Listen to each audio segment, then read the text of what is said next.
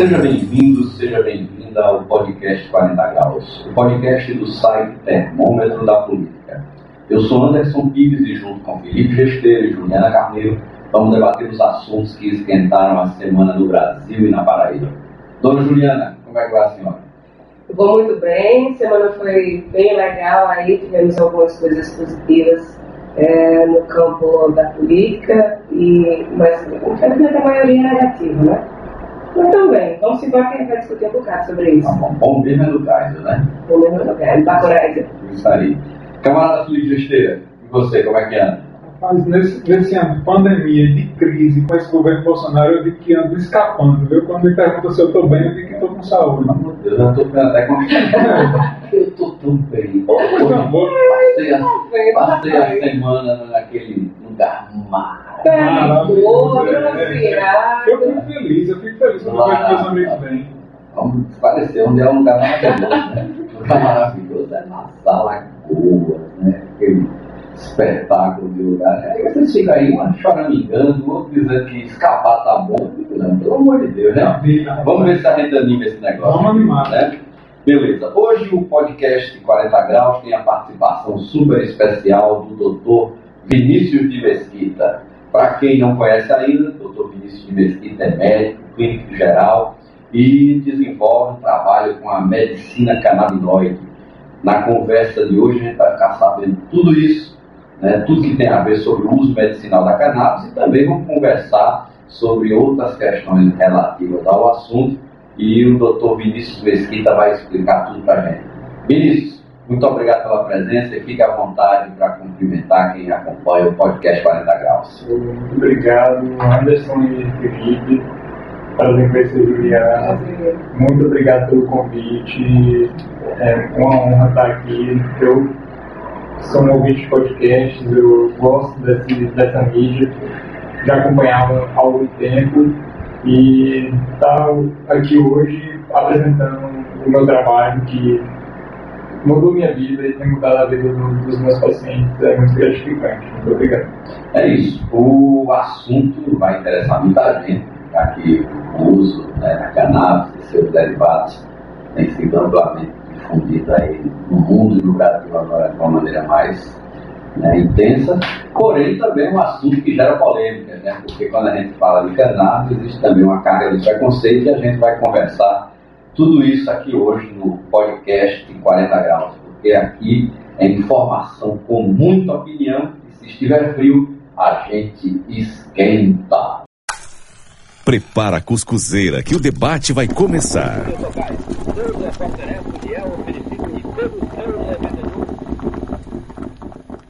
Doutor Vinícius, é, como a gente já disse, né, você desenvolve um trabalho com o uso da cannabis para fins medicinais.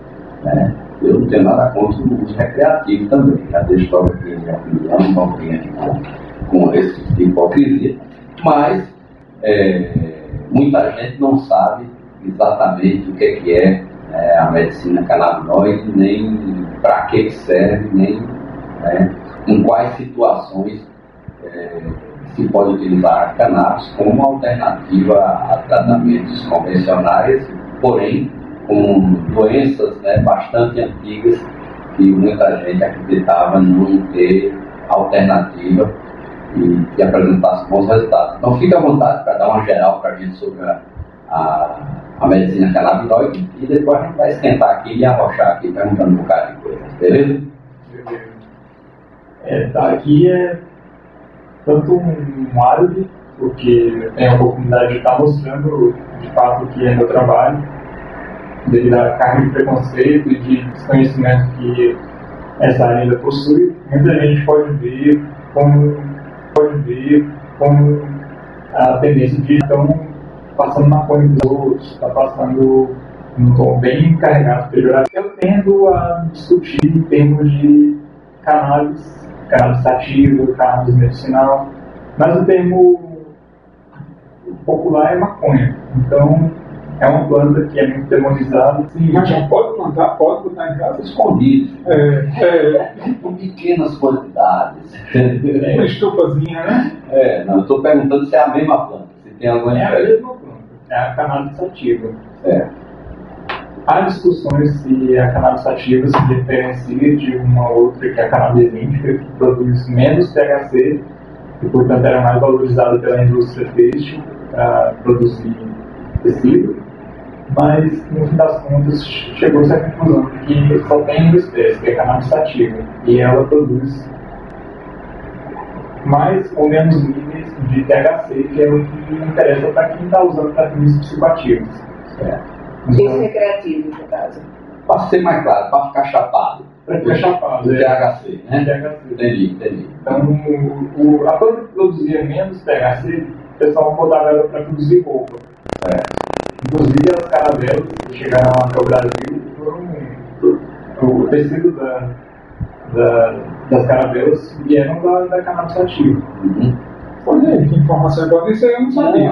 Eu, eu lembro quando a gente era moleque, teve uma onda de utilizar tênis, né? Que o pessoal é, chamava de cânhamo, mas não tinha nada de cânhamo, né? Era, era, era feito da fibra da maconha mesmo, Que é né? o, o cânhamo. Quando ela não produz quantidades suficientes para chapar, é, o pessoal chama de cânhamo, ah, então isso aqui só serve para produzir tecido. É, Então tinha uns tênis escolados, assim, que era feito de, cânhamo, né? E aí é, passou a época, né? Foi-se embora e agora que essa discussão sobre a utilização da maconha né, para as suas mais diversas finalidades está voltando. Mas que a maconha serviu para desbravar continentes, eu não sabia. Não sabia não, né? Tá vendo? E além de produzir isso aí, além de produzir isso aí, na minha visão, está também a combinação da, da cannabis sativa, que está na competição com a, com a indústria peixe.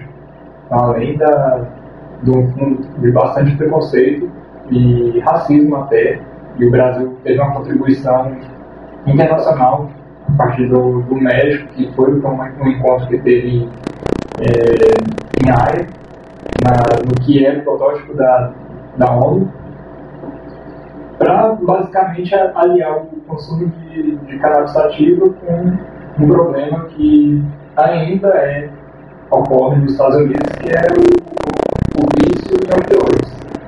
Chegou lá e disse, não, usar maconha é basicamente ser viciado em opioide. Tem que banir, e todo mundo comprou essa história. Porque no Brasil, até pouco tempo, era legalizado a importação de, de seres humanos, né? o, o, o trabalho escravo. E esse conhecimento, essa planta, ela veio carregada com essas populações. Era comum o uso da maconha por pessoas negras. É, eu, não, eu não sei se, se, se você conhece, mas lá é, os quilombos chamavam a, a maconha de na minha terra, né? Voltando lá. Lá nas Alagoas, que induz a terra. Nas Alagoas, que induz a terra de Paulo Quilombo. Quiamba, né? Que era a maconha com o nome que os negros é, utilizavam, que era a aliamba. E, existia lá nos seus terreiros, nos seus lugares onde eles moravam, a aliamba. E a aliamba não era outra coisa, era maconha mesmo. Ou ou niamba, ou diamba. Então, Então, são então você já conhece essa terminologia também, né? Eu eu sou mais nessa Eu eu conhecia, tá? É, Eu eu conhecia. é, você conhecia, né? Porque você era terreiro, né? É, e, aqui o meu trabalho é basicamente desmistificar essa planta que é carregada de preconceito, é também limpar um pouco minha barra, porque eu não estou prescrevendo maconha medicinal, é, recreativa ninguém, né? maconha medicinal que tem os níveis adequados para promover um efeito terapêutico, seja de CBD e um privilégio de estar morando tão perto da, da Abraço, que é sediada aqui uma pessoa, prescrever, que é sediada aqui uma pessoa, prescrever compostos que tem um THC e também tem uma importância terapêutica. reduzidos de médicos que prescrevem se- seja reduzido devido justamente a esse preconceito. É devido ao preconceito e devido ao desconhecimento, porque na graduação não tem na formação médica ainda nenhuma, nenhuma matéria, nenhuma cadeira que aborde o sistema endocannabinoide, que está presente não só nos seres humanos, mas em vários seres vivos. E, e hoje qual seria a, a principal utilização né, do CBD, do canabidiol, para fins medicinais? de bula, é, a principal utilização ainda vem sendo controle de crises convulsivas que são refratárias aos medicamentos convencionais. um paciente que tinha aí dezenas de crises, não conseguia encontrar uma medicação no nível ou em quantidade que não provocasse tantos efeitos adversos, tem encontrado no CBD, que é o canabidiol, uma molécula presente na, nas flores da cannabis sativa da maconha, é um alívio para mudar, revolucionar a vida. Ele é não vivia, ele vivia ali esperando o tempo até a próxima crise. E daqui minutos vai ser a próxima. E isso, é claro, deixa sequelas. Ah, então, o, o, uso da canabidiol é principalmente para você amenizar o sintoma da convulsão, que é um, um, um sintoma que várias doenças apresentam. Sim. Dentre elas a epilepsia. E a epilepsia ela pode se apresentar tanto em crises, crises convulsivas toncocônicas, que é aquela que a pessoa fica se tremendo, chacoalhando, e que é a mais clássica, todo mundo que olha uma cena dessa reconhece ou fica aterrorizado, mas é, é para esse tipo de situação. E tem as crises epiléticas que são menos, é, com menos choque, que são as crises de ausência. A pessoa meio que desliga, fica ali desligada uns minutos. E é, de qualquer forma são condições que deixam suas sequelas, deixam suas marcas, elas é, oferecem riscos às pessoas que não conseguem controlar. Então, uma pessoa dessa não, poderia, por exemplo, dirigir com tranquilidade. Não ver que ter uma crise é, de ausência, uma crise tônico-crônica. E o canabidiol vem para ajudar a controlar esse tipo de situação. Agora eu quero botar fogo, vai pegar acaba numa pergunta de Juliana sobre por que os médicos não prescrevem, se é preconceito, vamos, vamos apimentar, né, Anderson? Vamos esquentar aqui. Não tem nada contra pimenta. Não, né? Eu, eu gosto. Eu queria perguntar, se, se você tem informação, se, ou qual é a sua opinião a respeito, porque a gente sabe que a Abrace e outras instituições que produzem os óleos autorizadas pela Anvisa, elas não pagam comissões a médicos por prescreverem o, o medicamento. E a gente sabe também que na indústria farmacêutica existe muito isso, de premiação, de viagem, de bônus e até de comissão. Você acha que tem a ver? Por enquanto, o, o lobby das farmacêuticas está muito no sentido de atualização de lista de prescritores. Não tem ainda um incentivo com uma prescreve que eu vou te dar uma viagem, você vai participar de um congresso, não, mas não, não tem no caso do, dos canabinoides, mas perguntando no, no, outro lado. Você acha que, que os médicos que prescrevem, que não querem nem saber de canabinoide, prescrevem os outros remédios, charge preta também? Sim. Seria por, por incentivo do lobby farmacêutico? Eu acho que não, porque o lobby farmacêutico, por enquanto, ele também é um aliado para mudar a legislação do Brasil em favor dos produtos à base de cannabis.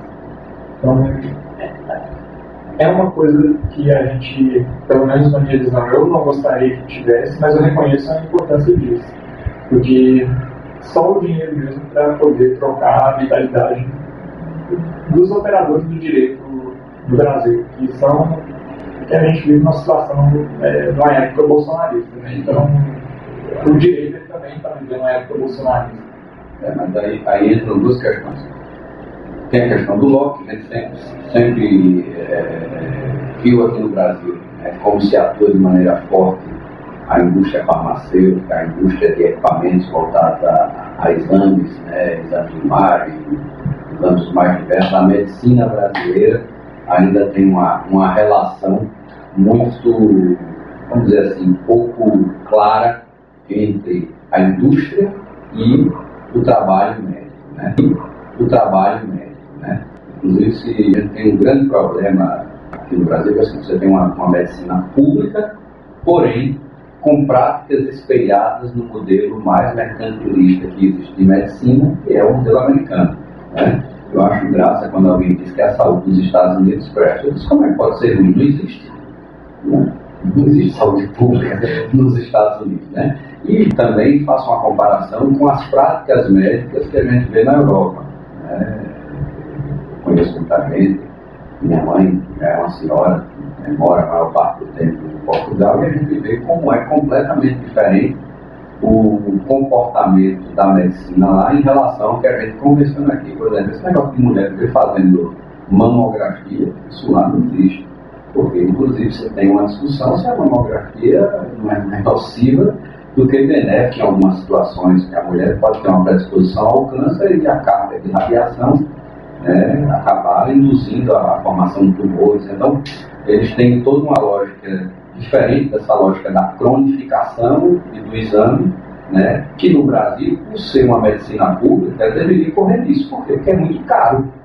Você, né, quem está pagando por essa conta é todo o povo. Né? E aí, no caso da, da, da maconha, né, é, você além né, dessa questão aí da relação que os laboratórios estabeleceram, todo, você tem uma questão né, que é a carga de preconceito, porque hoje está mais do que evidente que a categoria médica é majoritariamente uma categoria preconceituosa. E, me desculpe a sua presença aqui, nesse período da pandemia mostrou o nível de desqualificação da medicina no Brasil, que é algo assustador, como é que um médico que passa 6, 8, 10 anos se formando resolveu esquecer tudo aquilo que estudou e acreditar naquilo que o presidente da República dizia, um completo imbecil, um ignóbil que não sabe absolutamente nada, e foi ele quem ditou qual era a lógica do tratamento para a Covid nesse país. Né? E a conivência dos conselhos, né? Exatamente. Aí eu me pergunto, dentro dessa perspectiva, como é que fica o Conselho Federal de Medicina, como é que ficam os conselhos com relação à perspectiva de utilização né, do canabidiol, da medicina canabinoide, é, como alternativa àquilo que sempre se fez no Brasil? É um, eu vou dar uma opinião polêmica, essa é a minha visão, e, e eu vejo que o CFM só vai é, tomar alguma atitude quando já tiver algo bem estabelecido para fechar o mercado em torno de alguma especialidade. Uhum. Então, como eles já emitiram alguma, alguns pareceres, então agora, pelo CFM só pode ser prescrito o canabidiol para epilepsia infantil refratária é, por neurocirurgiões, neurologistas ou psiquiatras. Então, atualmente já tem esses termos fechando para essas especialidades. Eu acredito que eles só vão tomar uma atitude para liberar mais e não É só lhe faço uma pergunta. O que é que um neurocirurgião tem a ver com isso? Isso é para fechar mercado. Não, não, porque inclusive me parece estranho. Né? Porque o neurocirurgião aí é um cirurgião do cérebro. É, Eu queria saber o que, é que tem a ver com prescrição de medicamento. Se ele trabalha mais operando do que fazendo clínica. É, do que fazendo clínica, né? Eu creio que eles colocaram a neurologia em suas áreas de atuação, dentre elas a neurocirurgia e a psiquiatria. Então, na visão deles, a psiquiatria está dentro da Não seria porque o canabidiol está tirando o mercado deles, porque na hora que, que você começa a ter resultados utilizando só um medicamento, a cirurgia deixa de ser a opção, né? É, e o canabidiol ele tem resultados muito promissores. Então, como você disse, tem outros órgãos que estão mais avançados nessa discussão, a, a própria Visa e todas as associações que a revelia da justiça e da, das, dos, das resoluções do CFM estão colocando essa medicação para em disposição daqueles que, que necessitam. Doutor Vinícius, nós já vamos conversando um pouco antes do programa e você falou que além dos usos eh, neurológicos e psiquiátricos, há também indicações para a oncologia da cannabis. E além disso, eh, recentemente muitas novas descobertas. Você poderia falar um pouco sobre a utilização da cannabis em outras áreas além da, da cannabis em outras áreas além da psiquiátrica? todo, quando sai alguma, algum resultado favorável, eu sou mais comedido. Eu vejo a aplicação apenas nos sintomas para o tratamento oncológico. Mas tem resultados que parecem ser muito promissores para a reversão de, de certos tipos de câncer. Eu não, não vejo que isso pode ser um resultado diretamente ligado a, a ao, ao uso da, da cannabis medicinal. Mas eu torço para que seja. Eu, eu sou mais cético, eu espero estar bem forte a, a evidência E, por enquanto, para mim, eu já fico muito feliz que tenha uma substância que seja possível proporcionar qualidade de vida para esses tratamentos, que são agressivos, que provocam dores, que provocam náuseas, que, que são devastadores na vida do, do, paciente. Só de ter uma substância para isso, eu já me sinto muito contentado. Mas se tiver como reverter ou, sumir, eliminar o câncer, maravilha. E ótimo. Sim, claro, se curar, maravilhoso. Agora, você falou aí que a, a indústria farmacêutica acabou virando um aliado, né? principalmente porque a gama de utilização da cannabis parece que cada dia aumenta. Não sei se vocês assistiram no domingo uma matéria bastante longa, quando eu bati a vista naquilo, eu disse isso tem assessoria de imprensa. Isso aqui foi encomendado pra, por, pela indústria né, para fazer uma matéria que é uma matéria sobre o uso do canabidiol por atletas. E não eram qualquer atleta, eram atletas olímpicos, atletas de altíssimo. Tem muito atleta de alto rendimento. Não, a matéria foi interessante porque é o seguinte: é, todo mundo sabe que no lugar onde se tem maior controle de uso de substâncias ilícitas é no esporte.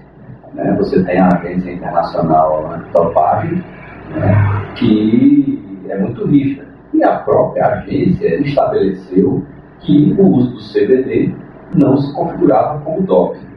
E uma série de atletas mostrando é, o uso que, que, eles fazem do CBD para diminuir estresse, para acelerar o processo de recuperação, né, para redução de dores.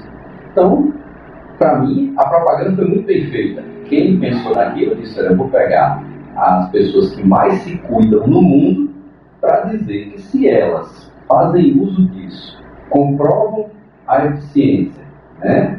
se a agência de dopagem internacional, a principal agência do mundo, diz que aquilo não pode ser qualificado como doping, por que não se liberar a utilização no Brasil? Né? Então achei a matéria muito interessante, inclusive, se você ter uma ideia, um grande atleta brasileiro que mora na, na Califórnia, né? Quem, quem acompanha skate, quem acompanha esportes radicais, que é o Paulo Produtivista, é, ele já abriu um negócio para a produção de uma série de produtos à base de canabidiol, como lá nos Estados Unidos, alguns estados permitem né, a produção e, e a venda, e ele dizendo de quanto ele acredita na prosperidade desse negócio e nas possibilidades que, que existem, não só para os atletas, como para o público de uma maneira geral. Né? Isso né, realmente é um, está mostrando que são uma mina de ouro. As projeções são em torno dos bilhões, trilhões de, de dólares. E a, a, gama de aplicabilidade é, é extensa, desde o uso via óleo, que o Brasil está lutando por essa, é, por essa via de administração que não provoca efeito psicoativo, e pomada, vaporizador. É, tá, até bala, né?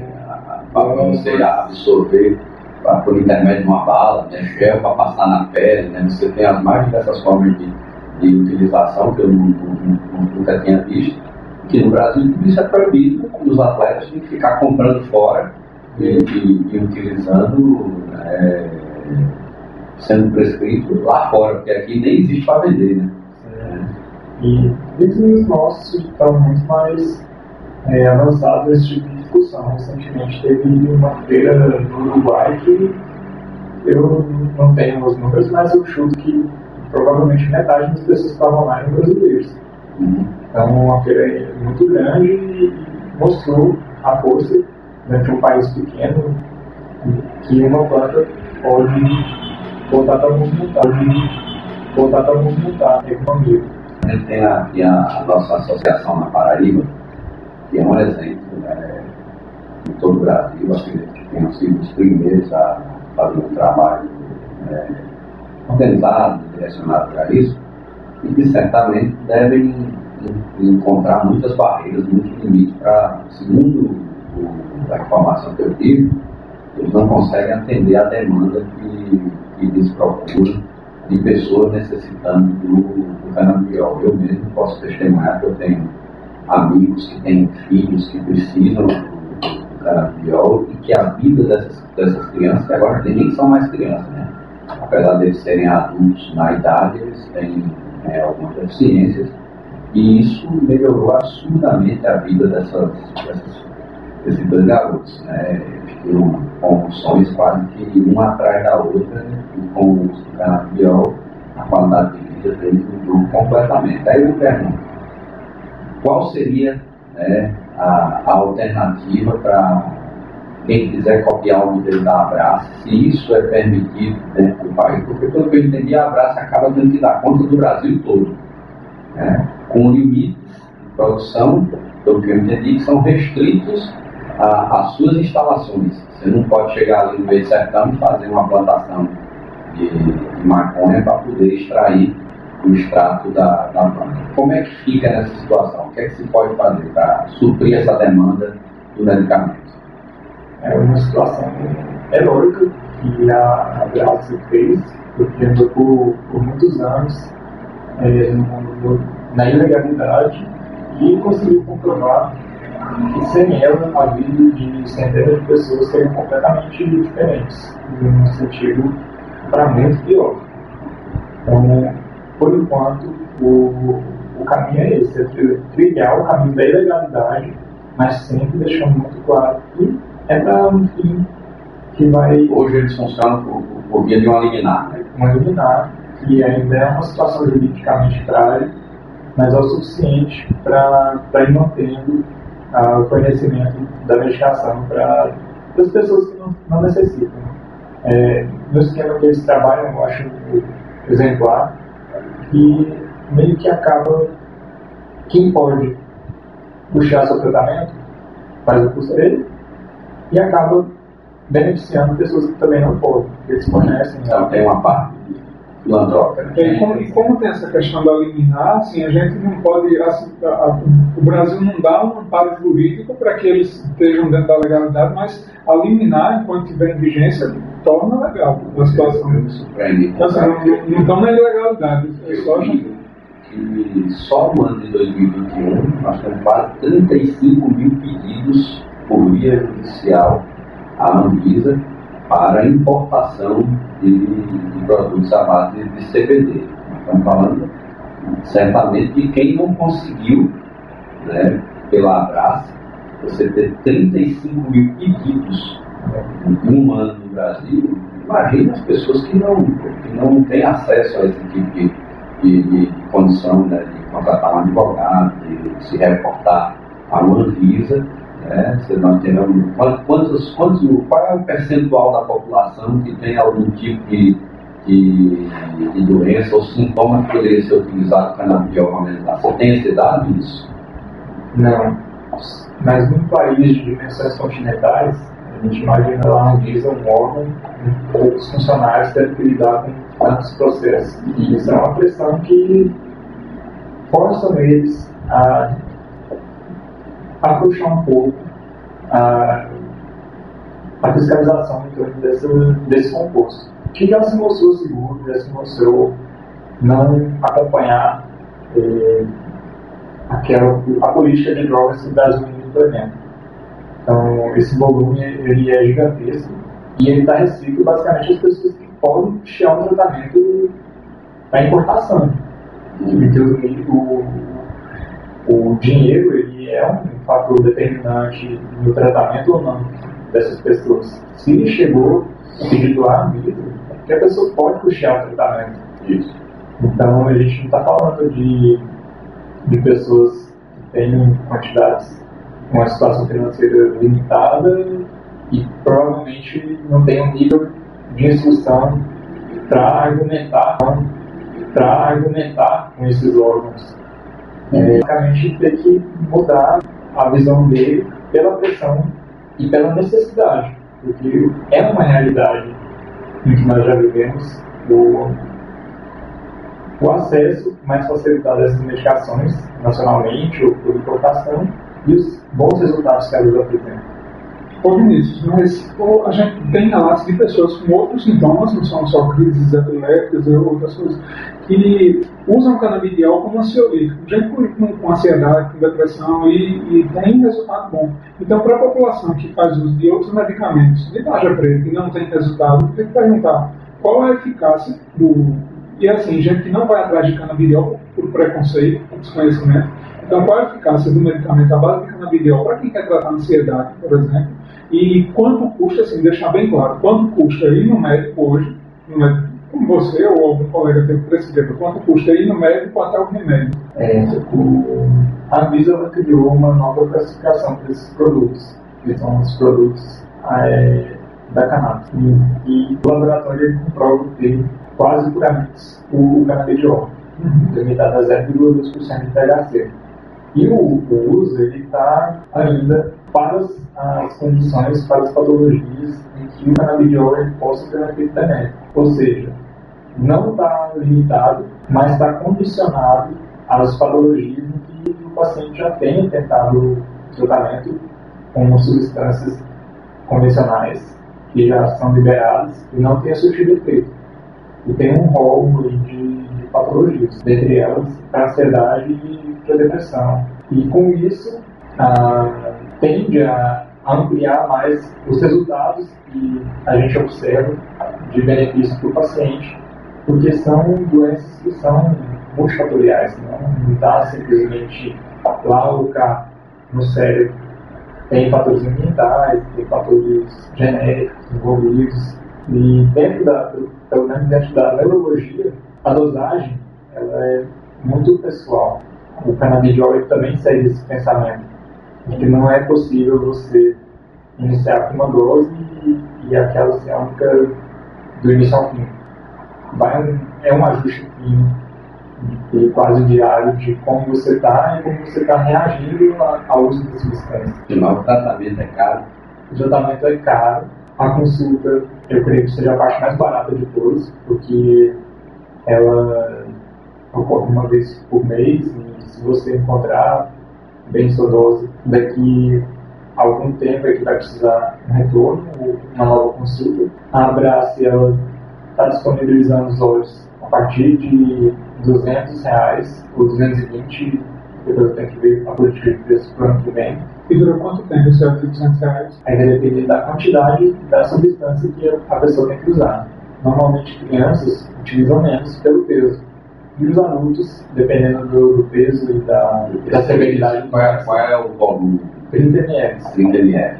Mas o, o determinante para isso é a quantidade da substância lá dentro. Mas um, um médio, uma pessoa com, vamos botar uma pessoa com depressão. O cara tentou Rivotril, tentou outros remédios de tarja preta, nada deu certo, ele vai para o canabidiol. Dá em média quanto por mês de gasto? Pode chegar entre 400 e 600 reais o tratamento com as associações. Na farmácia não tem nenhum medicamento mais disponibilizado?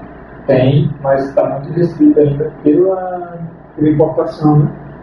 Não, já tem produtos que estão liberados para comercialização nacional. Só que eles não estão presentes em qualquer farmácia. E é mais caro, né? Sim. Inclusive, na última sexta-feira foi liberado mais, mais um produto né, pela Anvisa para comercialização no Brasil. Isso facilita de alguma forma o acesso? Facilita eu digo que quanto mais concorrência, melhor.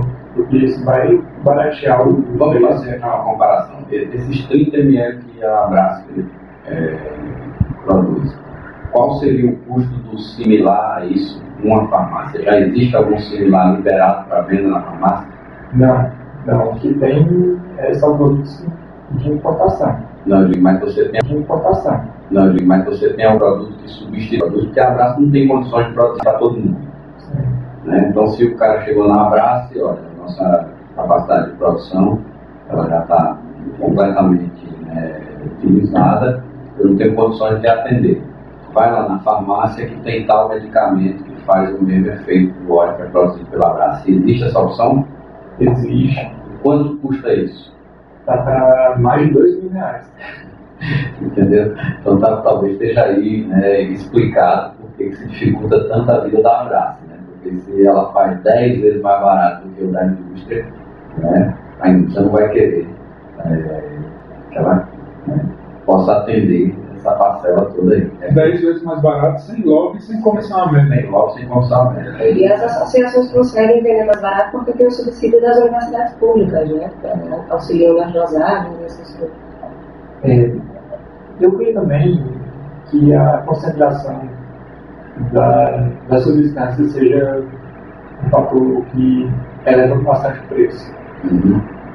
Pelo fato dos olhos das associações não encontrarem uma consideração tão alta, eles conseguem oferecer um preço mais barato, que é o suficiente também para a pessoa acessar a medicação. Uhum.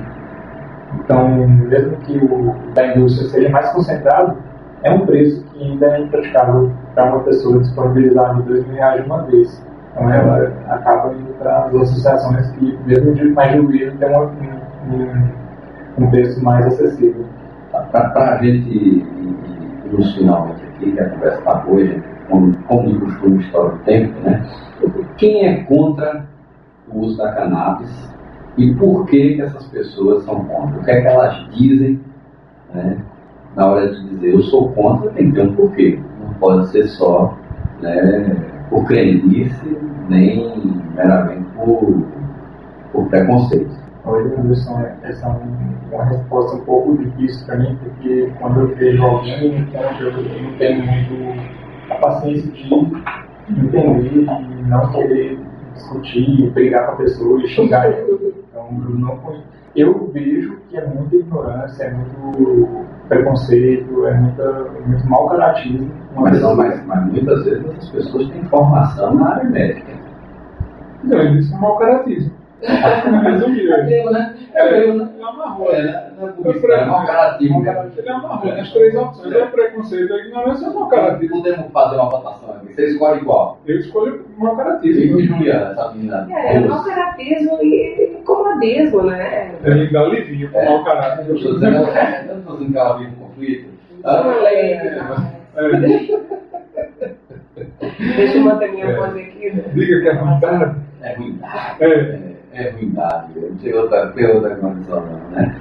Mas eu, aí eu lhe pergunto, só para concluir: existe de maneira organizada algum grupo que faça o lobby contrário? Não, não. Não tem esse negócio, não tem esse negócio de bancada evangélica, não, fazendo o lobby Na contrário. né? verdade, tem. Nas discussões que estão ocorrendo na, Mas já deram, já deram o que eles gostam e eles ficaram quietos? Eu acho que eles estão talvez sendo conhecidos pela, pela comoção, porque os pacientes É. eles vão mostrando que é uma necessidade. Tem vários feitos. Tem paciente que o, a doença não escolhe religião. Então, tem paciente que é. É, não que esse povo é danado. Eu estou até pensando em botar uma placa aqui na entrada aqui do podcast, Igreja Podcast 40 Graus. Você soube da última, né? Não pagar IPTU, Não, né? pa- não pagar IPTU. Se tiver uma placa, né, for registrado como uma atividade como sendo igreja, gente podia dizer que isso aqui é um culto, né? É. né? E começar a reivindicar a isenção de IPTU, porque eu, eu realmente não sei mais o que, é que esse povo quer da vida. Você já imaginou? Você tem uma igreja lá com 10 mil metros quadrados, criando um transtorno da gota, engarrafamento, todo tipo de, de, de- de impacto, né? O som faz barulho e não paga imposto. É, nós temos de ostentação aqui na Paraíba, né? É, tem vários, né? Tem tipo. Então eu fico é, pensando né, que talvez eles não estejam fazendo mais tanto logo contra lá a maconha no Congresso, porque podem ter resolvido isso com alguma isenção, né? Mas até eles passam pela, pelo privilégio de, ser uma, uma religião seja bem vista aos olhos da classe dominante. Seja engrandecida, porque mesmo dentro do, da cannabis tem cultos relativos, Sim. tem cultos relativos Sim. que utilizam né, Rastafari. Não é cabível. Como é que você vai deixar o cannabis ser utilizado de forma ritualística, o cannabis ser utilizado de forma ritualística? Não é uma pessoa Consideração da, da maconha, não só do ponto de vista é, medicinal, como também do ponto de vista recreacional.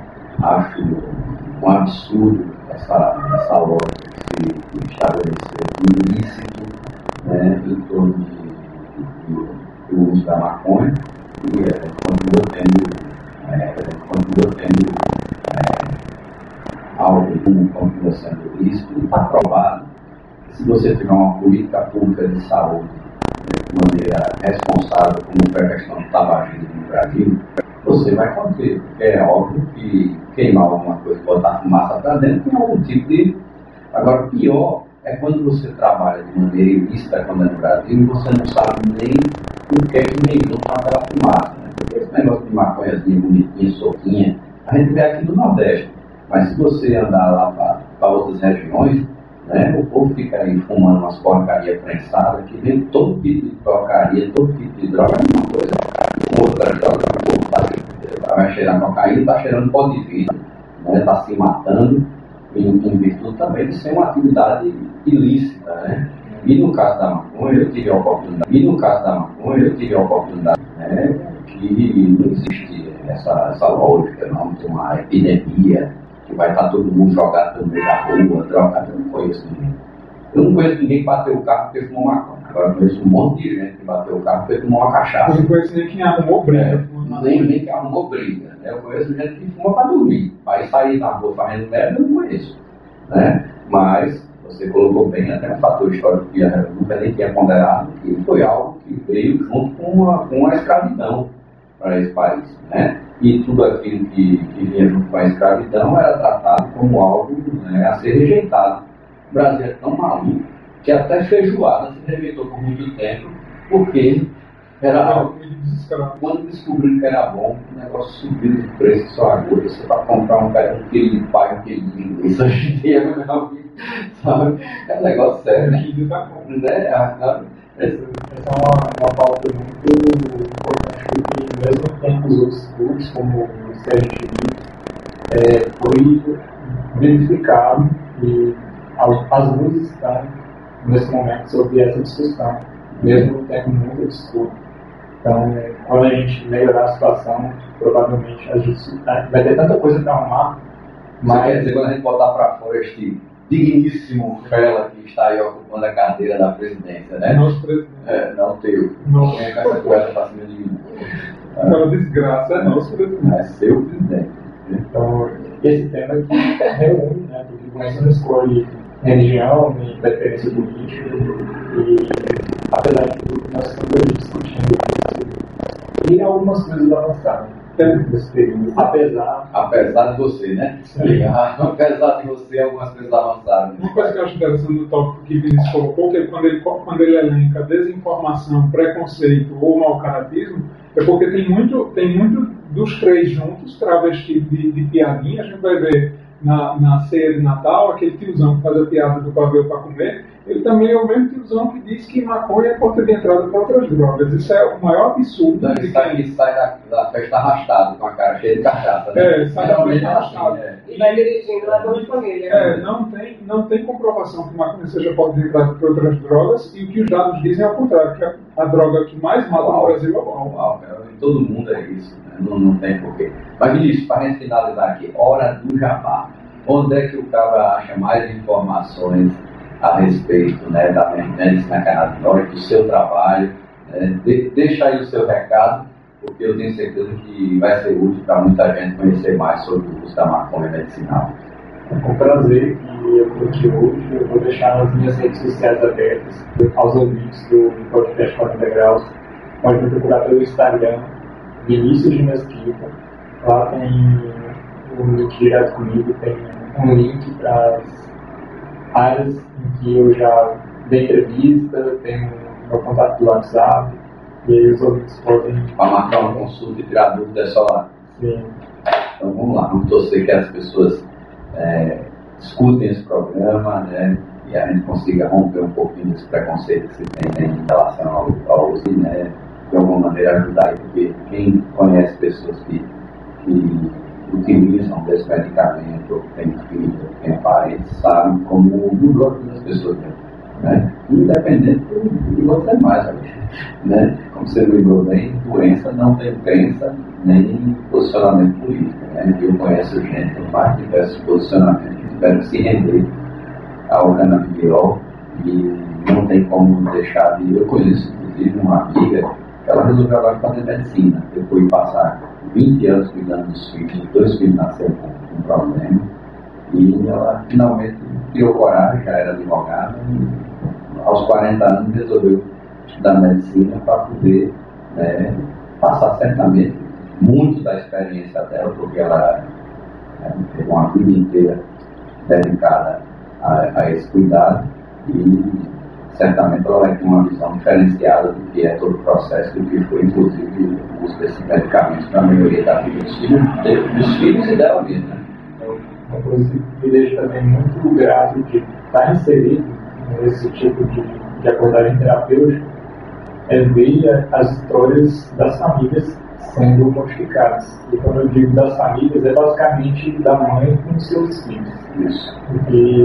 Porque isso acontece hoje, a, a Liga Canábica é composta basicamente por mulheres que, não tendo opção de, de diminuir o sofrimento dos seus filhos, viram né, na, no canabidiol, no THC, viram ali uma diminuição do sofrimento.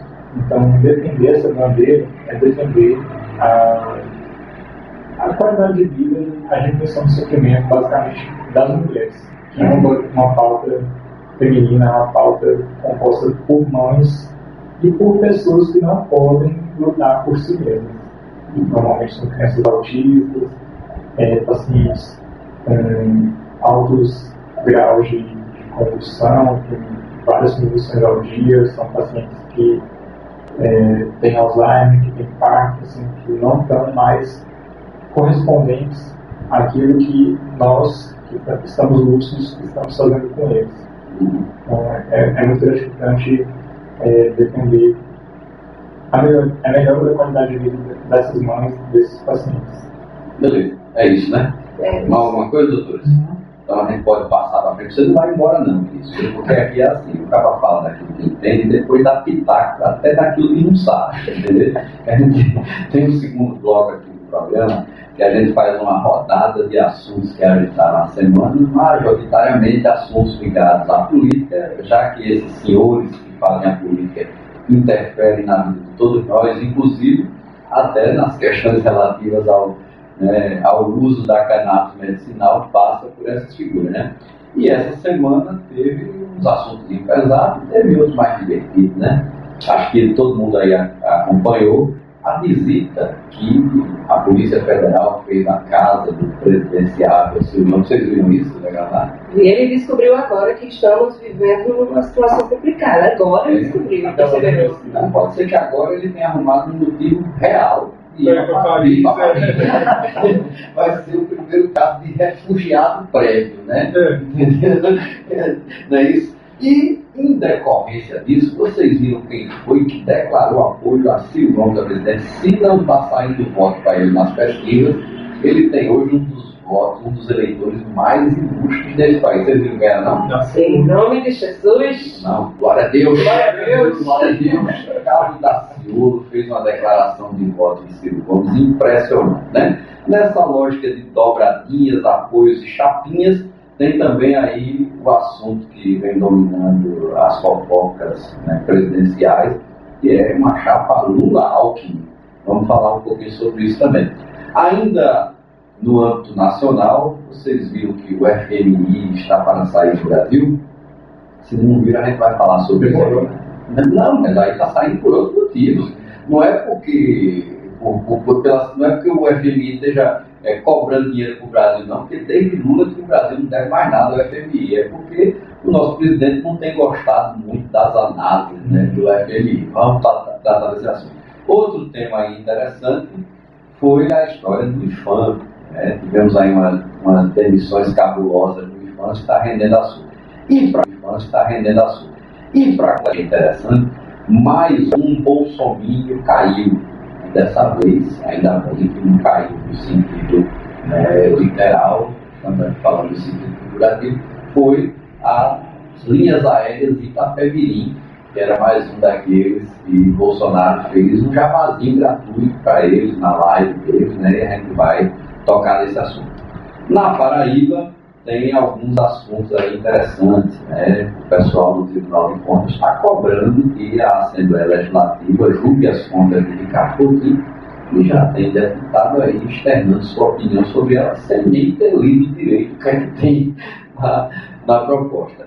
Campina Grande e seu negacionismo, a gente especulou isso na edição passada, e o que parecia né, surreal, hoje é mais real do que nunca. Aprovaram uma lei proibindo o passaporte da vacina. Você acredita, né? Está na ilha da Borborema, dominando este presente. Não é como se fosse uma ilha, né? Porque o passaporte da vacina é determinado pelo Estado, pelo decreto estadual. Pois é. E para deixar mais animada ainda a política na Paraíba, quem voltou ao PT? Estão sabendo já disso, né? Não tem quem não saiba, né? O ex-prefeito Cartaz volta ao Partido dos Trabalhadores e a incógnita que fica é para quê né? e por quê. Vamos falar sobre isso também.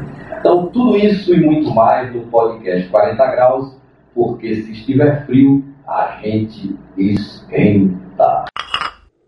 Se tem café, tem conversa.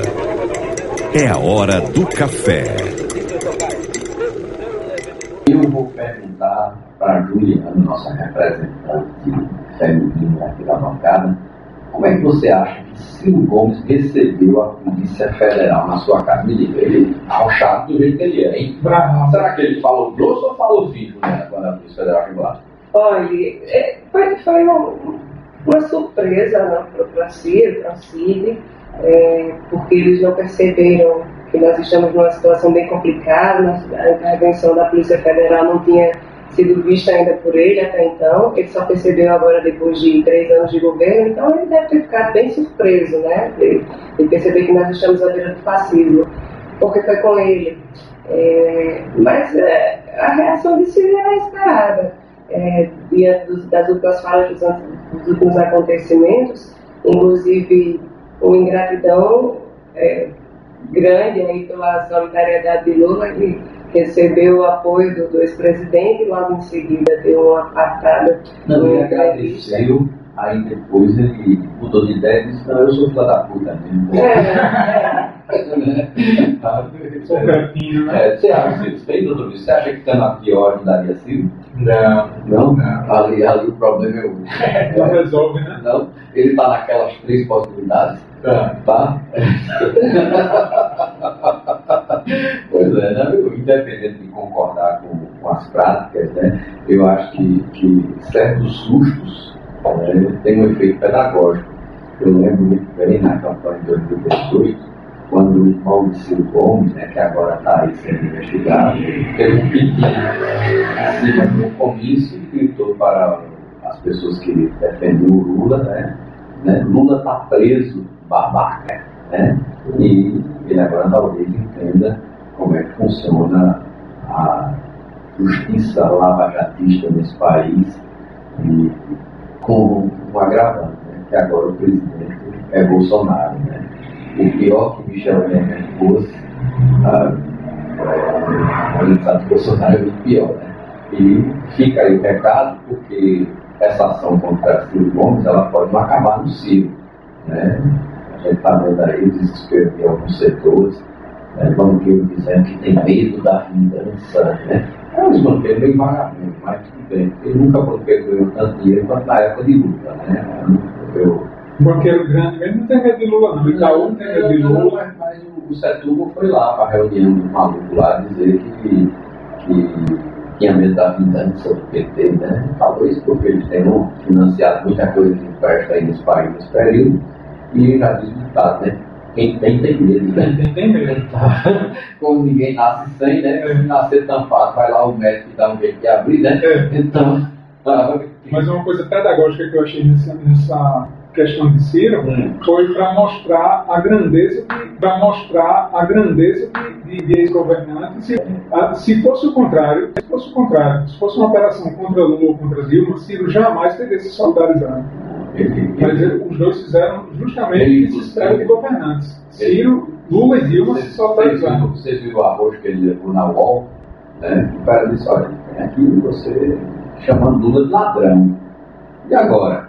Não, eu nunca chamei Lula de ladrão. O cara disse, como não? Deixa eu reler aqui o que você- o senhor falou há alguns anos atrás. Isso aqui não é chamado de ladrão, não. Ele só mudava os termos. Né? Para ladrão não é a mesma coisa que o cara dizer que chamou o cara de pederasta, que chamou o cara de pederasta e não chamou, né? No mesmo dia, no mesmo dia da operação, no mesmo dia da declaração dele a respeito do, da, da operação e da solidariedade que Lula, que Lula ofereceu, ele falou, ele ratificou as declarações. Ele falou. Que ele tem, É. não sei o quê, não disse que Lula lá tanto, sabe?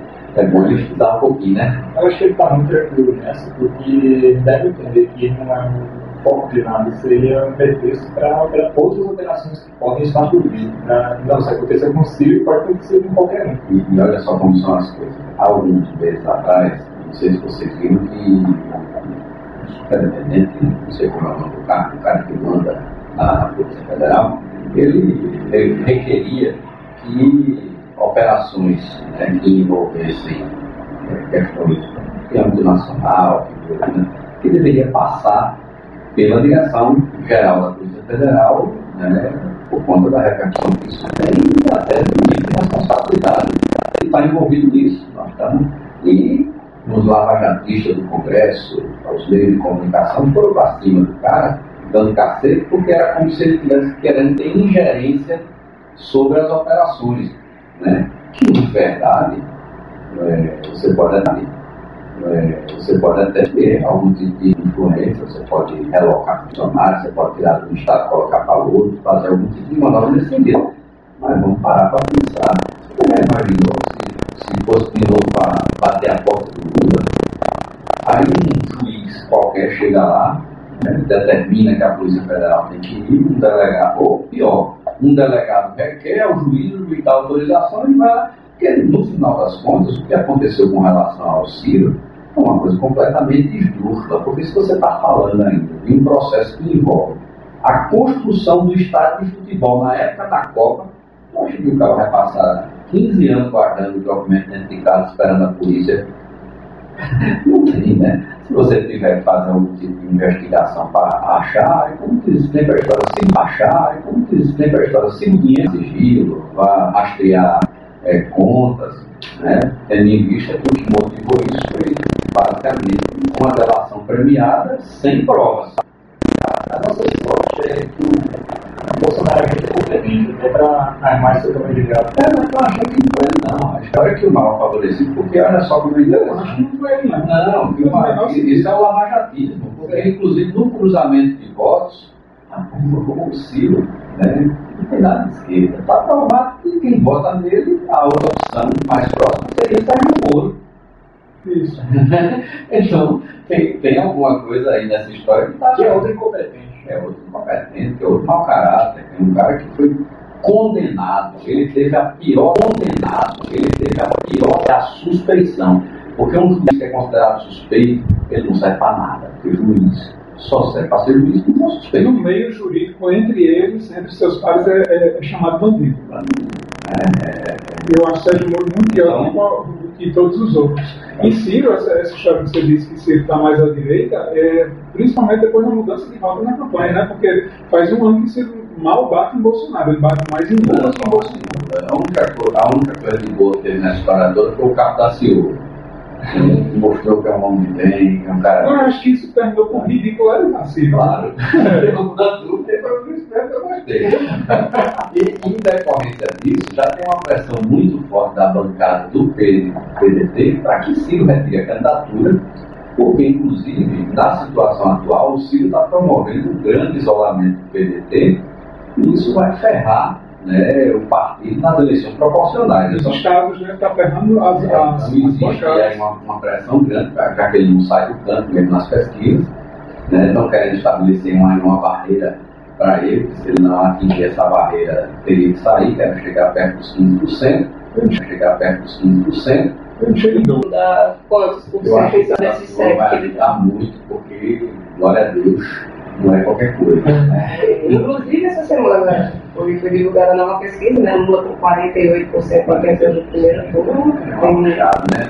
atrás de Bolsonaro com 22, Moro com 9 e Lá no Zé, o cara não tinha chamado né, censurado. Não, é uma chata.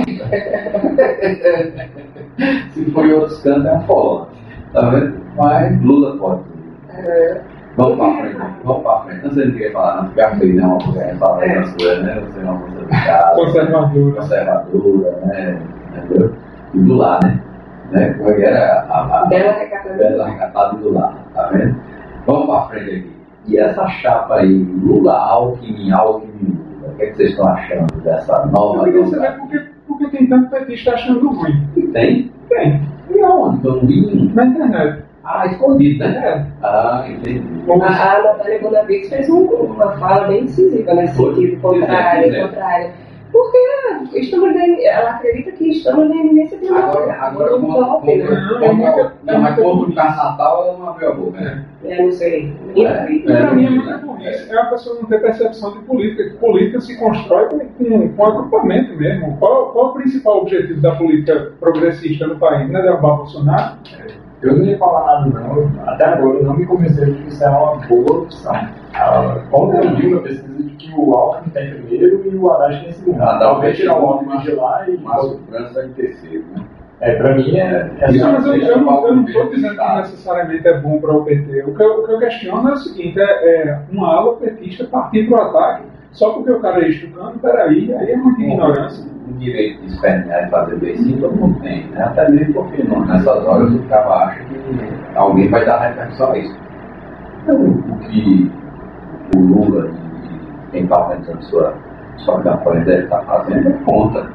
Certo? Ele está lá com seus 45% de votos consolidados e precisa de inteira.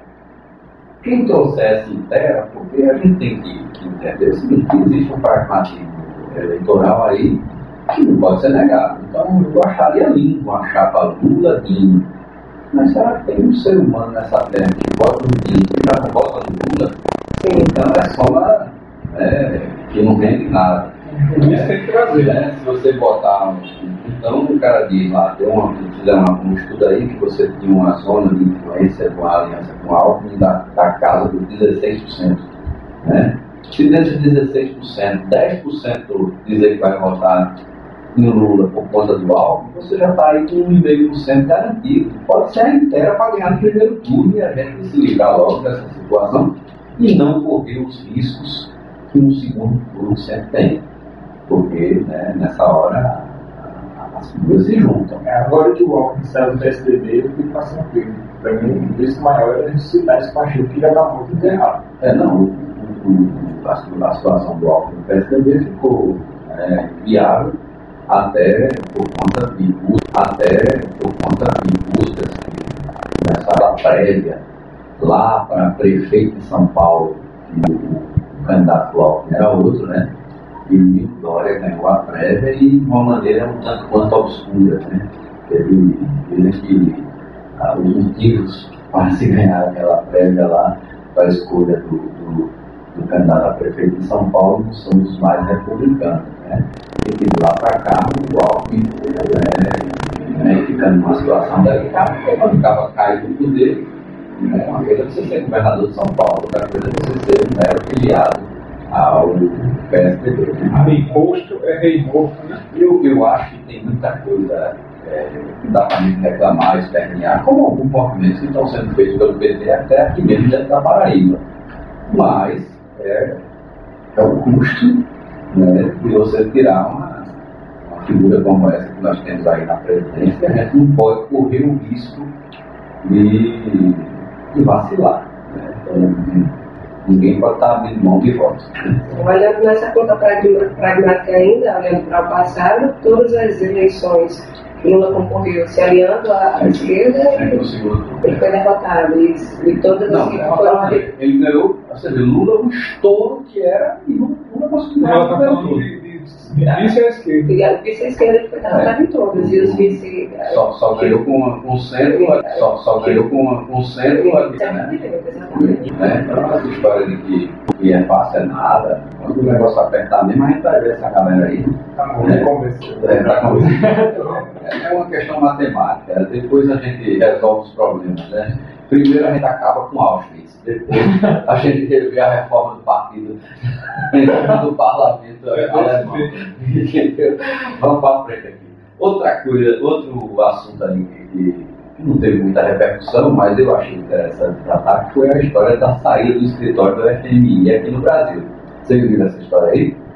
Tem eu vi ontem. Mas você viu os porquês da, da, Você me falou, não, o, o- o Paulo Guedes, né? o posto Ipiranga, é uma gasolina adulterada da coisa, nunca vi um cara tão incompetente na vida. A grande raiva dele do FMI são as análises que o FMI faz em relação à economia brasileira, que não tem como se fazer análise boa, né?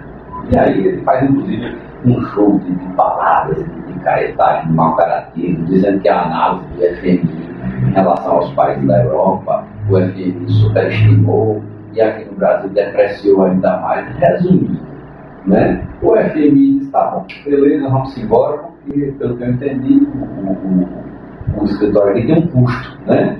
E o cara está dizendo assim, eu estou trazendo o escritório aqui para falar mal de mim. Mas de outro jeito, você queria, você queria que o FMI falasse bem de você, Paulo Guedes. Não dá para comprar, né? né? O FMI é comunista, né? Agora. É comunista, o FMI. É, nossa, é comunista, é comunista. É o que eu me é que esse povo do Bolsonaro, eles acham que apagam a história, né? Que né, transforma né, céu em mar, né? Eles querem distorcer tudo. E como eles vivem nessa dissonância cognitiva, eles acham que isso é possível. É, é, Pois é. Dentro dessa mesma linha daqueles que negam aquilo que parece verdade, inclusive querem negar a história, vocês viram o que aconteceu no IFAM, né? Saiu em 2015. E, mais uma vez, a personagem central dessa demissão de técnico do IFAM é o patriota Luciano Hang, o dono das lojas Avan, que João Pessoa agora vai ter que conviver com aquele trambolho na BR-230, com uma estátua da liberdade horrorosa, eu, eu sinceramente. É inacreditável. É inacreditável. A nossa esperança é que ele dure que tempo que durou nossa, nossa próxima pauta ele está terminando. É, eu, eu, eu, eu, realmente não vejo. E, e pior é isso, é que as pessoas não param para pensar, por exemplo, os caras no investimento daquele, eu não sei qual foi o tipo ajuda, qual foi o tipo incentivo que possa ter ali, não vou aqui ser leviano, mas todo mundo faz um barulho da gota, foram 150 empregos. O Vale Cuscuz gera mais emprego, estou falando sério. O Vale Cuscuz tem isso de motoboy. Né? Se você for juntar todo mundo que trabalha no Vale Cuscuz, gera muito mais emprego do que né, as lojas da banca. E aí as pessoas ficam aí fazendo essa é, exacerbação é, do grande empreendimento. Pelo amor de Deus, rapaz, um cara que, que tem um dossiê feito pela própria ABIN dizendo que na sua história é agiotagem, sonegação, contrabando, né? E dizem que muito daquilo que ele contrabandeia está lá dentro da sua loja para vender, né? Espetáculo, né? Prévio, você até prévio de uma derrocada. É. Um político que, por exemplo, o prefeito esteve lá na né? Mas, é, fica ruim, né? Porque é, uma hora dessa o prefeito diz, não, tem que ir, é um grande empreendimento para a cidade, eu simplesmente vai ir. O governador foi. Né? Acho que foi mais prudente. Porque esse Luciano Ramos pode ser que daqui a um mês ele esteja na jaula, né? Porque tem processos milionários de sonegação fiscal que não andam na medida da celeridade por conta da guarida que ele tem do governo Bolsonaro, mas isso já vem andando há muito tempo, né? Um amigo meu que, que, que é diretor financeiro de empresa disse, olha, esse rapaz é um caso para ser estudado. Porque no meio de uma pandemia é a quinta loja que ele abre. Como é que é isso? A de onde esse dinheiro?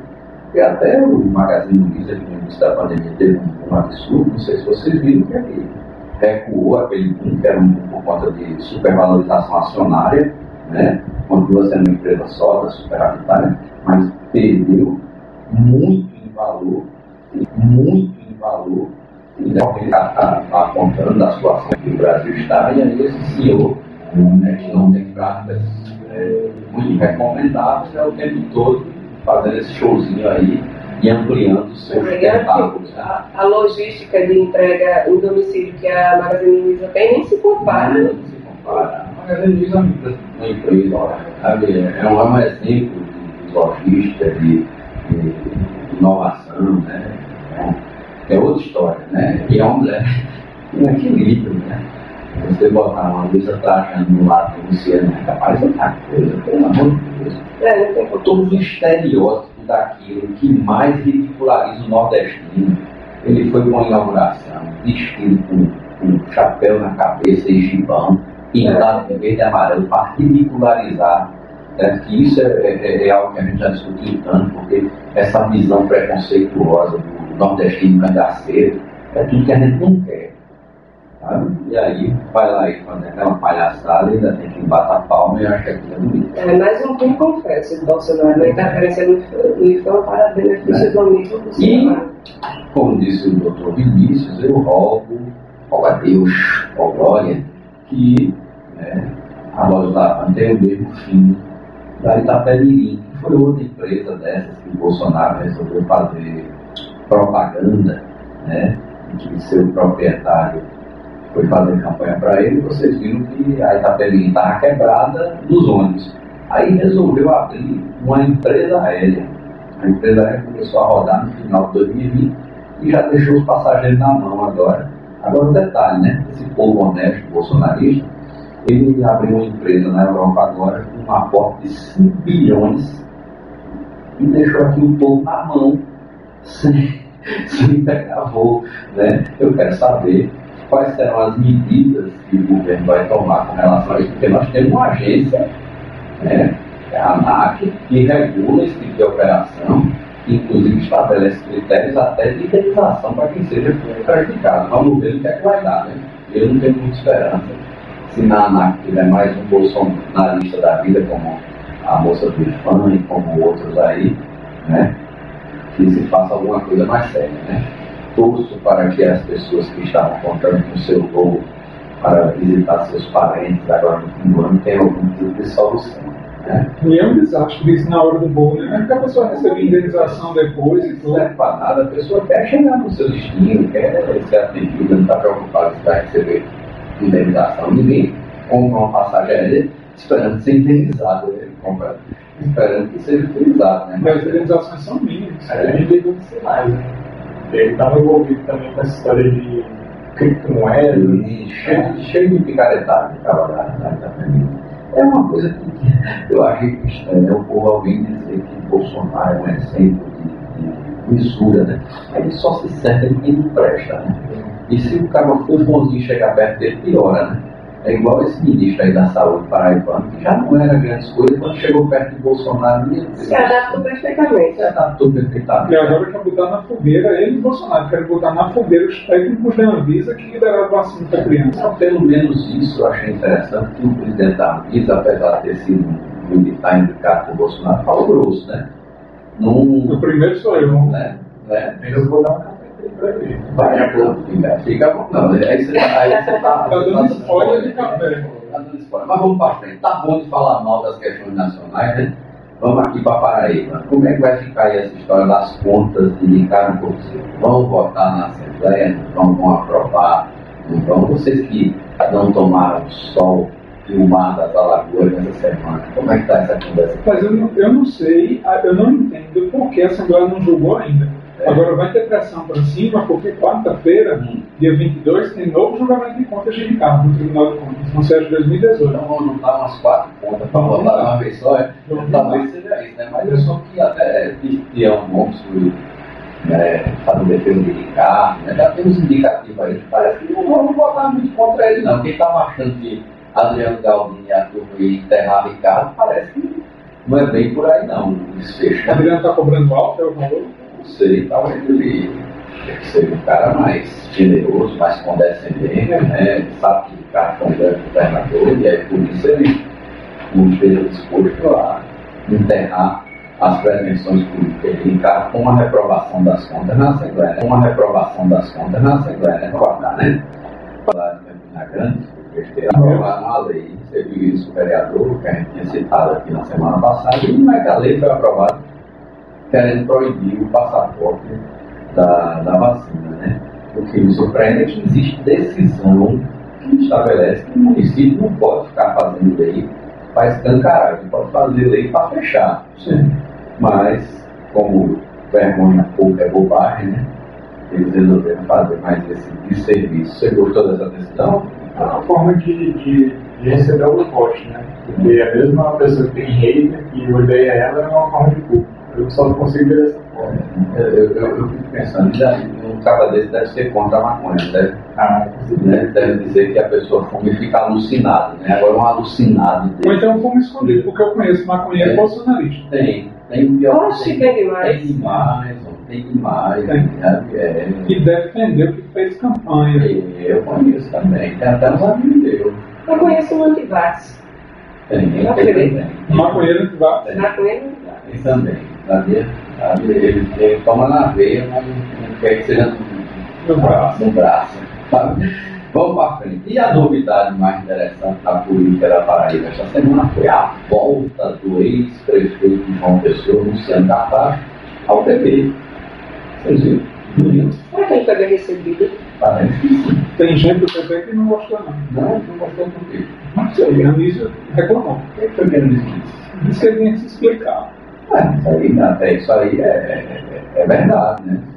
Alguma, alguma explicação o prefeito, o ex-prefeito do Santa Catarina vai ter que dar, porque a saída dele não foi uma saída tranquila e a volta precisa ter algum propósito. Imagino que se ele voltou para o PT, tem que existir algum projeto para o PT e não para ele, né? Mas Qual vai ser o papel dele nas próximas eleições? não foi dito. Não foi dito. Que se espera de alguém que foi prefeito de uma pessoa por duas vezes, que teve uma gestão que saiu bem avaliada, é que ele tenha coragem de participar. Não. Coragem, coragem, compromisso de participar de alguma disputa em âmbito majoritário. Porque se a pessoa entrar para ser, para ser deputado, Podia ter ficado lá, né? podia ter ficado em qualquer partida. Fazia aí. E se o PT, se o PT é, não pensar dessa forma, vai ficar difícil, porque aí vai simplesmente servir mais uma vez né, para. É diferente, né? Aquela coisa. Será que na Paraíba gente está aí? A não ser que o Lula esteja tão guloso que ele queira né, sair daqui com 90% dos votos, né? Sabe? Mas isso é impossível. Eu, eu diria No Maranhão, né? No Maranhão, deu uma votação proporcional para Dilma. Pois é, né? Mas não, não serviu para nada, né? Porque eles falaram que foram lá e caçaram a mulher. Mas eu estou dizendo aqui na Paraíba, né? a gente já sabe que Lula é grande lavada, que não tem necessidade de certos exageros, né? É, é ruim para quem está no partido, porque os, os deputados que estão lá, as pessoas que estão pensando em se candidatar nas próximas eleições, ficam inseguros e dizendo, ó, na hora de roer o osso a gente se via, na hora de dividir o filé, né? Aí volta Ricardo, volta Luciano, então eles precisam mostrar, tanto Ricardo como Luciano Carvalho, que eles estão a serviço do projeto do PT, mas principalmente do projeto nacional, que é nos livrar deste presidente, desse seu presidente.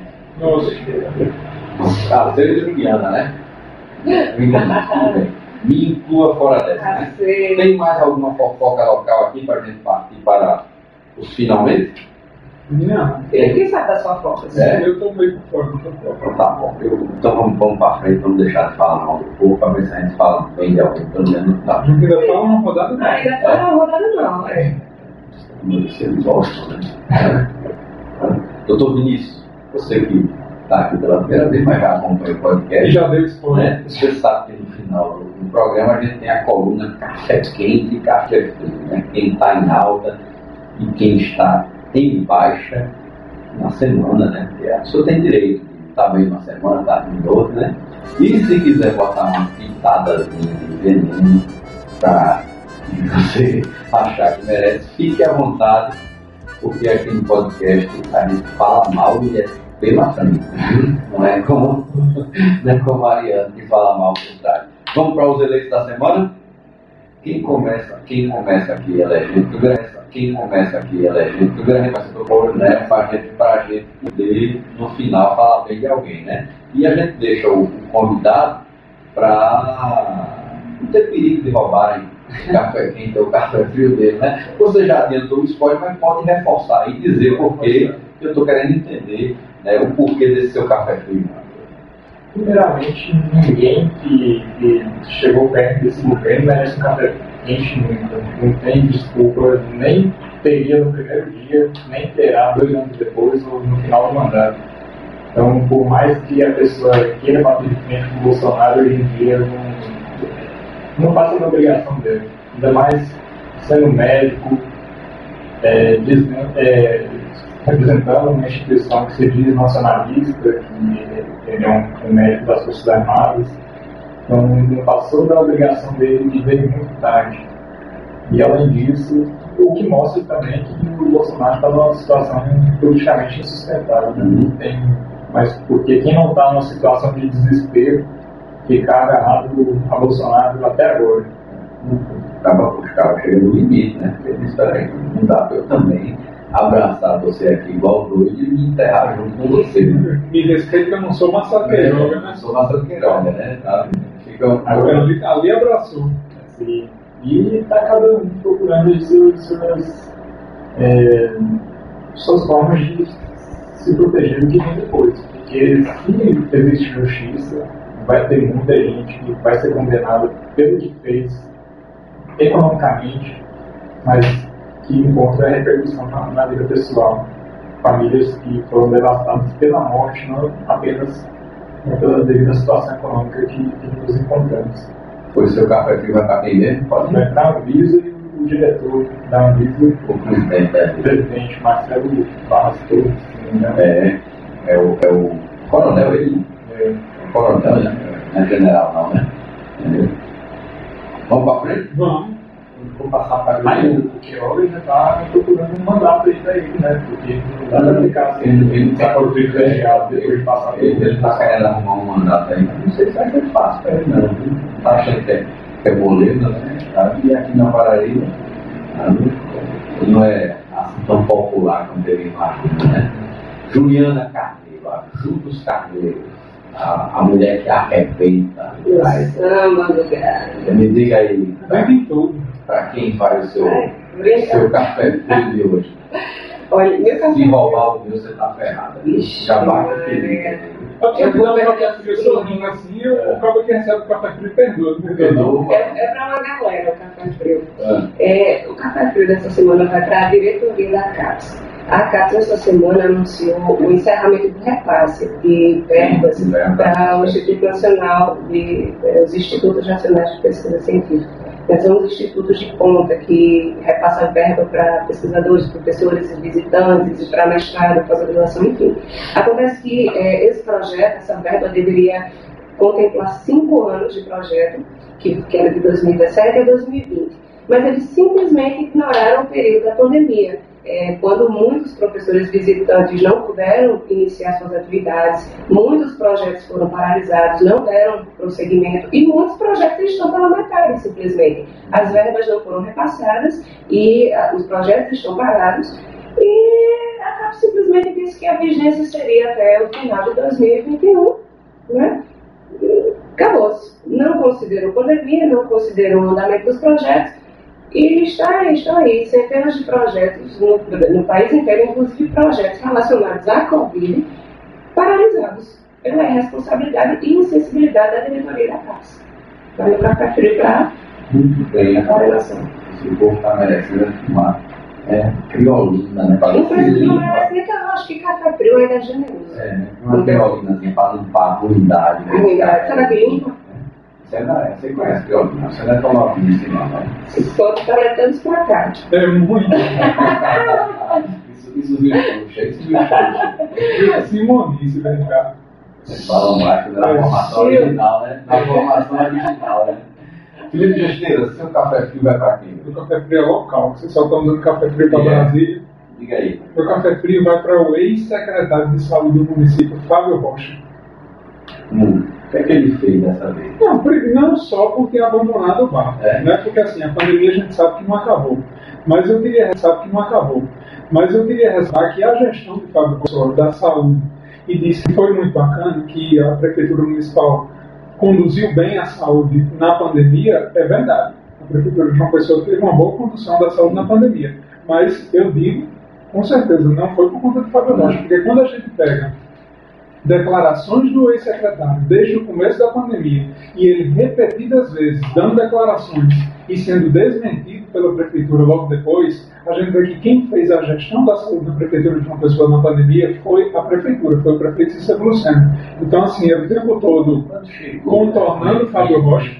Querer mexer em coisas que eram sabidamente corretas, né, como a questão do atendimento às UPAs, que aí ele resolveu abrir para todo mundo depois. Né? E depois volta atrás. Vamos voltar atrás, aí fala uma coisa, fala outra, fala umas besteiras, né? Politizar, mas paciência, né? Essa vai dar um café para ele. Café frio para ele. É, mas é grande, quente, é, é assim. É só o de, o, de ir embora, né? É. Tá. Já vai tarde. Então tá. Então posso dar o meu agora? Pode. Ainda bem que você não falta. A palma do café frio de hoje vai para o ratinho. Vixe, Merece. Maria. Maria.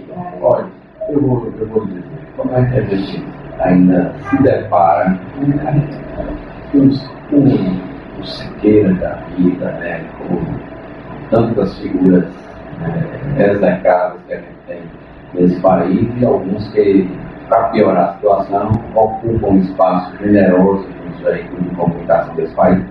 E mais uma vez, né, o Ratinho, que não é exemplo absolutamente nada, né, deu mais um dos seus shows, isso dessa vez, batendo pesado na deputada amiga Natália. Juliana, Natália Natália Alckmin, mas apesar de não ter aberto a boca para falar da, do absurdo, Ah, a gente não sabe, vamos procurar. ela não abriu a boca não. Porque lá é que esse povo é assim, fala mal quando é nacional, mas quando chega na sua cozinha fica calado.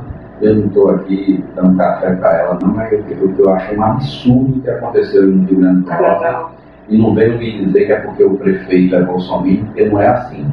Certo? Se tivesse um, um governo arrochado mesmo, ele iria dizer, olha, não vai ter, certo? Vamos judicializar e vamos tratar aqui da questão. Porque a gente viu, do mesmo jeito que eu vi agora aqui no final de semana, aqui uma festa aqui em João Pessoa, lá um negócio de uma laúça, né? Eu disse, pelo amor de Deus, o que é que importa você não ter Réveillon, né? Você vê um negócio desse. Então, no final das contas, só quem vai ter festa são os pobres.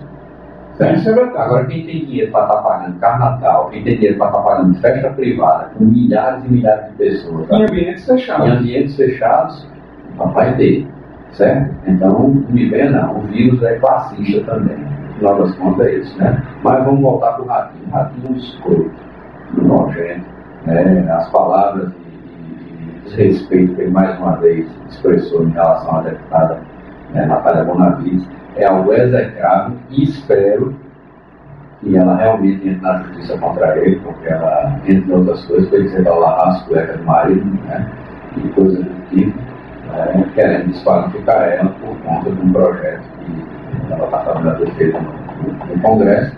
E, independente de qualquer opinião que ele tenha, esse tipo de respeito, esse tipo de, de postura ilusória não deve mais ser aceito no Brasil.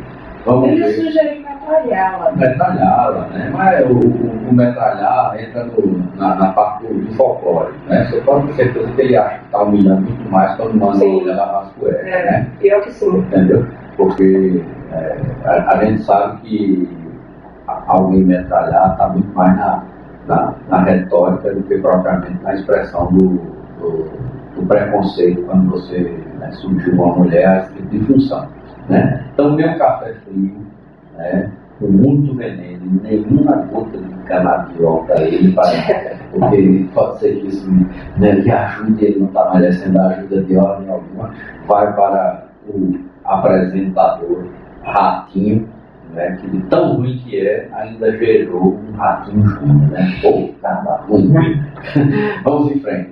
Doutor Vinícius, me diga aí para quem vai o seu café quente. Falando em canabidiol, meu café quente, eu já tá mornando, porque não é da semana, mas ainda merece um destaque, porque desde quando saiu essa notícia, não teve mais nenhuma outra relacionada.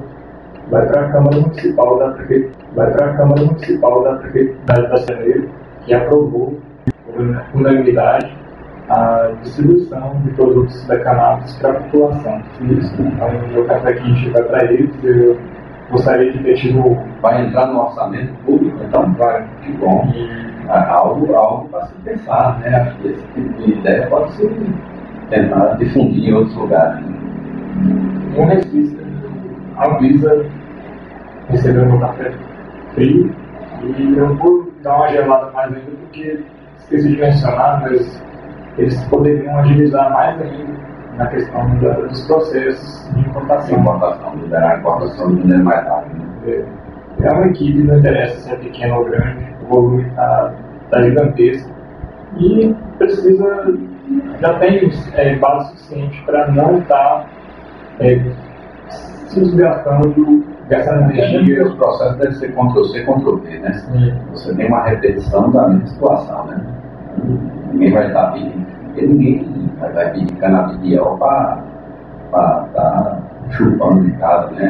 Assim, vai, vai pedir que precisa, né? Está sendo uma oportunidade aí para segurar essa, essa reserva de mercado que está sendo essa área ainda. Então, seu café quente vai para Prefeito, para a Câmara Municipal de para os vereadores, Vereadores, já né? Então, já é, está já tá meio esfriado. Vamos mandar. ter- Vamos mandar um pacote de café São Brás para ele lá, porque o café da Paraíba é bom.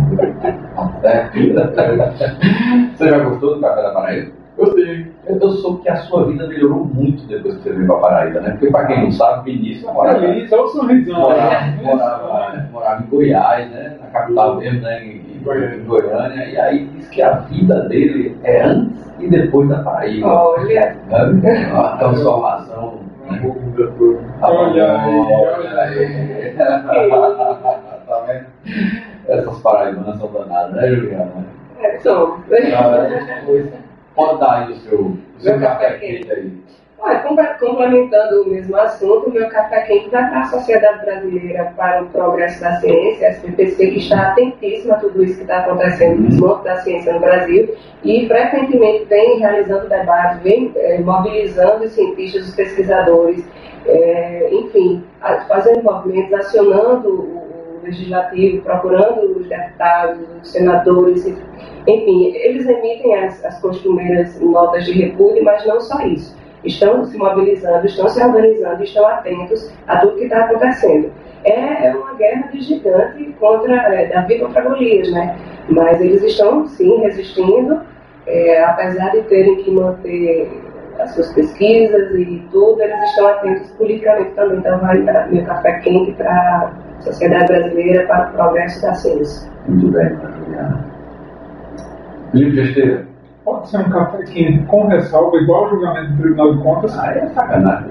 Você dá ou não dá esse negócio? Dar um café quente na esperança de que ele mereça o café quente Ah. e se ele escorregar, eu dou um café frio. É? É. Pra quem é? Para Luciano Cartacho. Mas em virtude do quê? Em virtude da ida ao PT, Ah. com a expectativa de que seja candidato a governador. Entendi, entendi. Se, Porque- ele, se ele não for, você manda ele devolver o café. Eu mando, eu mando um frio. É? É, O problema é que depois que entra, ele não sai nada muito interessante. é, sai destilado, né? É. Então, é melhor. o café quente vai para Luciano Cartacho. Tomara que todo esse movimento seja mesmo para uma candidatura à esquerda, para uma candidatura Centro-esquerda, né? Um, um campo mais progressista aí. Isso. Vamos ver se acontece, né? É, é, um- é, seria, Torço para que, um que o seu café seja justificado. Eu também, até pelo debate político, para uma ampliação do debate político, uma campanha diferenciada, porque eu acho um desperdício se esse movimento tivesse sido para ele ser candidato a deputado. Muito bem, concordo com você. Tem, tem, tem, acompanho o voto do relator. Tá certo? Pois olha só, vamos aqui, deixa eu dar meu café quente, né, que a, hora já está estourada. E o meu café quente hoje vai para o ministro Ricardo Lewandowski, que estabeleceu que o governo né, se vire para vacinar as crianças acima de 5 anos de idade, porque é, eu não entendo mais o que, é que, é- o que é que esse governo ainda pensa em fazer de ruindade naquele que diz respeito à Covid.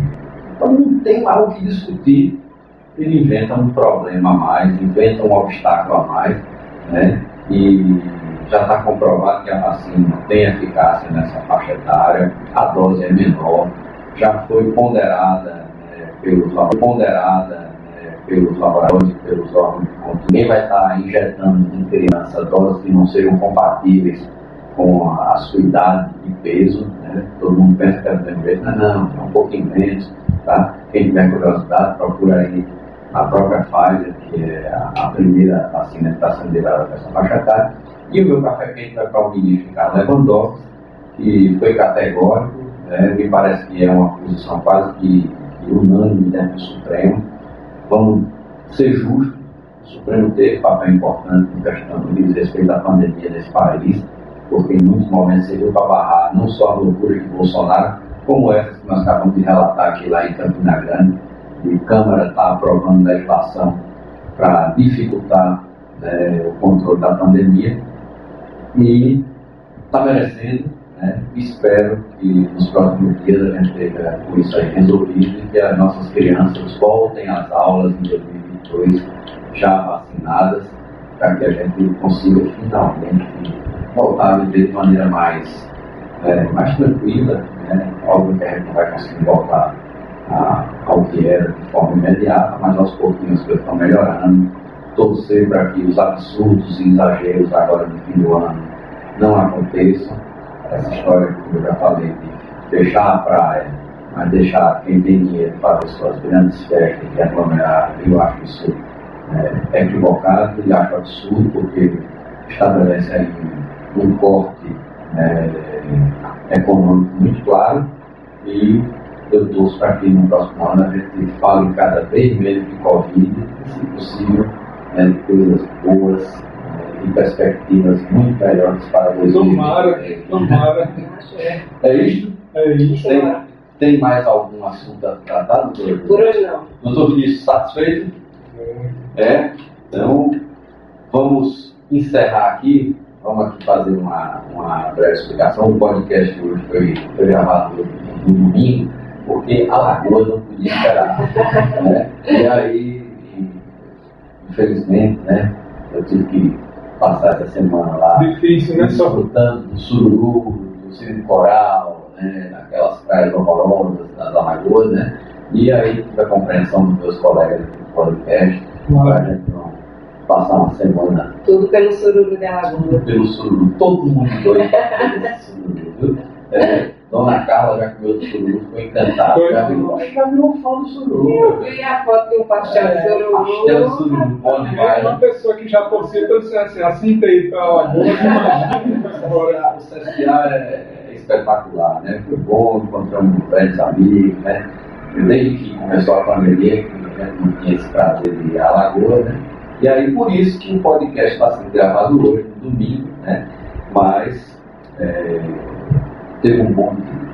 Beleza? Mas melhor do que o pastel de sururu, eu ouvi falar nas redes sociais da Dona Carla, foi o peixão que ela pegou. Ah, foi? Foi. Ah, Tô sabendo disso. Umas duas bonitas também. Eu disse, esse peixão. Não, esse, esse detalhe histórico você deixa para depois.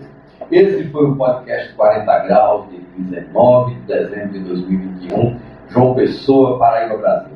O podcast está nas principais plataformas de streaming e no site podcast40graus.com.br.